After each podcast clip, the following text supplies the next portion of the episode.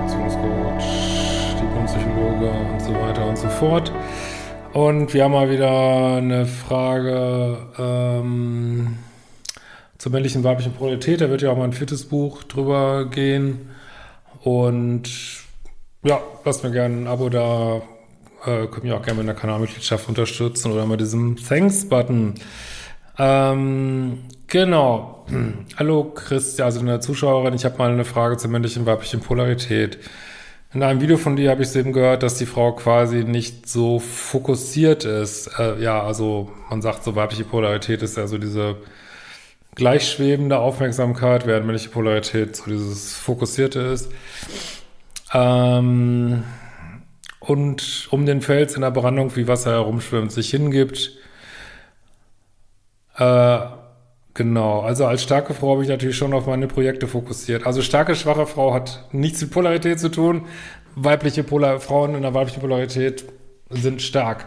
Also es hat nichts mit Schwäche. Das ist so einer der großen Mythen über äh, Polarität, dass das irgendwas mit Schwäche zu tun hat. Äh, also hat neulich hat mal jemand so, so gut geschrieben, dass sie im Ausland Frauen beobachtet hat, die voll in ihrer Power sind, trotzdem total polar und äh, warum wir das in Deutschland manchmal nicht so haben. Ja, in Deutschland drehen wir das alles so nieder. Ich weiß auch nicht, warum. Es müssen ja mal alle Männer und Frauen müssen immer gleich sein und die Pronomen wechseln und ähm, warum dürfen Männer nicht auf die Damentoilette gehen und ihr Geschlecht wechseln äh, oder ihren Gender wechseln? Und das, ich weiß nicht, was da gerade so los ist, wenn das die neue Welt ist. Aber egal, das ist ein anderes Thema, habe ich auch ein anderes Video darüber gemacht. Aber das hat nichts mit Schwäche zu tun, ne? Ja gar nichts. Äh, also als starke Frau bin ich natürlich schon auf meine Projekte fokussiert. Ja, nächste Irrtum, dass du den ganzen Tag die gleiche Polarität haben musst. Wenn du arbeitest und du bist Projektleiterin, äh, kann gut sein, wie ganz viele Frauen, dass du dann deiner männlichen Polarität bist. Ne? Und ähm, und du musst schon mal gar nichts, ne? Jetzt ist die nächste Frage ist, äh, also das ist halt auch so ein Mythos, man müsste den ganzen Tag in der gleichen Polarität sein. Nein, es geht nur um die Dating-Polarität hier und nicht um die Arbeitspolarität. Und äh, die Frage ist ja auch überhaupt, in welcher du dich am wohlsten fühlst. Es geht nur darum, wo man sich am wohlsten fühlt. Es geht nicht, dass man irgendwas machen muss oder so, überhaupt nicht. Und wenn du dich den ganzen Tag in einer männlichen Polarität oder in einer Young-Polarität am wohlsten fühlst, ja, ist total in Ordnung. Da musst du nur die passenden Männer dazu finden, ne? Weil ohne zwei Polaritäten wird's schwierig mit der sexuellen Chemie so, ne? Das ist nicht meine Idee, das ist, äh, das ist mein, meine These, die, denke ich, viele auch so erleben. Aber, naja. Also das wäre erstmal die Frage, welche Polarität fühlst du dich überhaupt am wohlsten? Ne? Ich verdiene oft mehr als meine Partner. Äh, aufteilen beim Zusammenwohnen. Naja, ich meine, wenn du mehr verdienst, würde ich, sage ich bei Männern wie bei Frauen, wer mehr verdient äh, und man wirklich committete, längerfristige Beziehungen hat, ja, wird es nicht 50-50 aufteilt, sondern nach Leistungsfähigkeit, so, ne, wie bei den Steuern auch. Und äh, ja, das würde doch bestimmt bedeuten, dass du mehr Miete zahlst, so, ne? Ist die Frage, ob dich das abfuckt, wenn der Mann weniger verdient, ne? Du schreibst hier so, äh, verdiene oft mehr als meine Partner äh, und schreibst dann auch danach, habe die Erfahrung gemacht, dass Männer das abtört, wenn die Frau mehr verdient. Frage an dich ist, hören dich das ab, wenn der Mann weniger verdient? Weil, ähm, soweit ich die Studien, also Männer mögen das nicht, wenn die Frau mehr verdient, aber ja, weil sie nicht so als Loser dastehen wollen und so. Ähm, aber es ist, soweit ich die Studienlage kenne, ist das so, dass Männer äh, für Männer ist dieser, dieser monetäre Status der Frau nicht so wichtig. Für Männer ist Optik am wichtigsten, ne? So, das ist natürlich, Optik ist natürlich auch was sehr Relatives, aber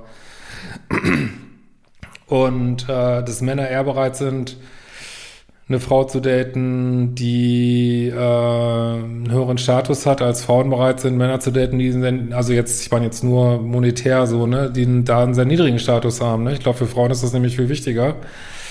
Und weil Frauen ganz gerne, ja, vielleicht auch auf, wird ja oft so ein bisschen biologisch argumentiert, Mann haben wollen, der gut versorgen kann und so, ist es bisschen ab. Also ich, könnte mir vorstellen, dass es mehr dich habt als die Männer so. Aber, aber ich gebe zu, habe ich auch von Männern gehört, dass sie das nicht so mögen. Ne? So. Äh, es war Schweigen wäre für mich aber auch nicht das Richtige. Nee, natürlich nicht. Das ist ja klar. Ich koche auch nicht gern, in Anführungsstrichen. Die Frau nährt, Anführungsstriche. Bin auch nicht so emotional, aber nicht kühl, aber ausgeglichen. Ähm, auch hier, das, also Polarität sind Energien. Das sind nicht, also man, man nimmt zwar, um das zu erklären, manchmal bestimmte Verhaltensweisen, aber ähm, und ich finde schon, dass zur weiblichen Polarität gehört, äh, dieses nährende, versorgende, ähm, was man ja auch irgendwo braucht, wenn zum Beispiel Kinder groß, also ein Säugling hast. Ähm, aber das heißt natürlich nicht, dass du, darauf kann man jetzt nicht runterbrechen, du musst für deinen Mann kochen, überhaupt nicht so, ne? Also, gerade wenn du viel arbeitest oder vielleicht mehr arbeitest als dein Mann, muss man das vielleicht anders aufteilen, aber so eine, und wiederum reden wir nur über Dating-Polarität, ne? Also, und was ist die Frage, was willst du in deiner Beziehung leben? Und ja, zur weiblichen Polarität gehört dieses mm, Nährende, aber das muss ich jetzt nicht in einer bestimmten Tätigkeit ausdrucken und das heißt auch nicht, dass es irgendwie äh, nicht jeder gleich viel tut für die Beziehung. Das heißt auch nicht, dass du mehr tun müsstest für die Beziehung als dein Mann, überhaupt nicht, ne? Sondern es ist einfach die Frage, mit, mit welchem Art von äh, was tun für die Beziehung fühlt man sich wohl. Das ist eine Frage der Polarität, ne? So. All das macht das mit dem Leben mit der richtigen männlichen Waldrealität schon manchmal etwas schwer. Vielleicht kannst du mal deine Sicht dazu darstellen. Ja, du musst dich natürlich fragen, wo fühlst, fühlst du dich wohl? Weil Polarität ist nichts, was vorgegeben ist ähm, oder was man so machen müsste. So, so wenn du jetzt sagst, boah, ich ähm, also für mich hört sich das, vieles, was du schreibst, hört sich für mich mehr an so einer männlicher Polarität, so, ne? Und es gibt definitiv, ich kenne auch Frauen, die sind in der männlichen Polarität, ich kenne auch Männer, die sind in der weiblichen Polarität, da ist nichts falsch dran.